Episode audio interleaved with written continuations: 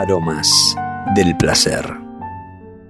Se desabrochó la blusa frente al espejo sin apuro. Luego acercó a su nariz las manos ahuecadas donde aún guardaba olores del hombre al que despidió con ternura.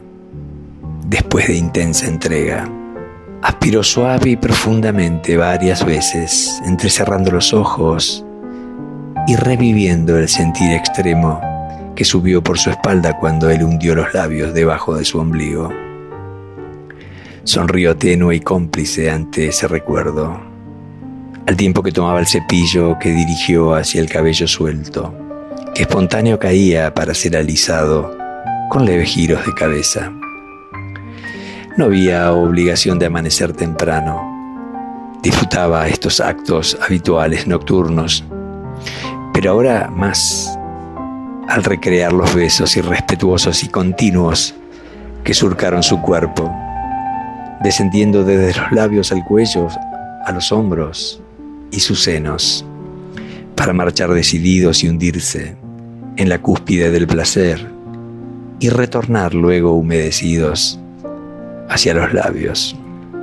El cepillo en movimiento lento ordenaba la cabellera rebelde contrastando con los agitados movimientos recientes que disfrutaba recordar.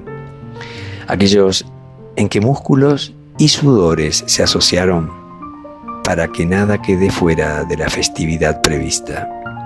Mientras los cabellos enredados se ordenaban, se restauraba la imagen de una mujer bella, serena y culta la misma que volverá a recorrer los pisos brillantes de la cocina, donde cursa maternidad sin renuncias, así como el lunes transitará, transitará las alfombradas oficinas en las que define acuerdos comerciales planificados.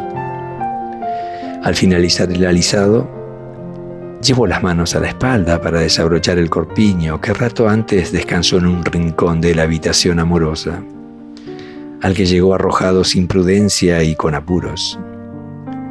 La dificultad para desabrocharlo exigió un movimiento más preciso, por eso es que se puso de pie, torciendo levemente el cuerpo. Fue en ese instante que sintió en la entrepierna una molestia similar a un pinchazo, que puntualizó el dolor ligero e imprevisto. Se puso luego la remera larga para dormir apagó la luz y ya en la cama se tocó con una mano la zona molesta. Al recorrerla suavemente, el dolor calmó. La otra mano, en cambio, buscó nuevamente su nariz para seguir aspirando y disfrutando de los olores que la pasión amorosa, siempre renuente a la partida, seguía ofreciendo con inconfundible fragancia. Por eso, el dolor finalmente durmió sonriendo.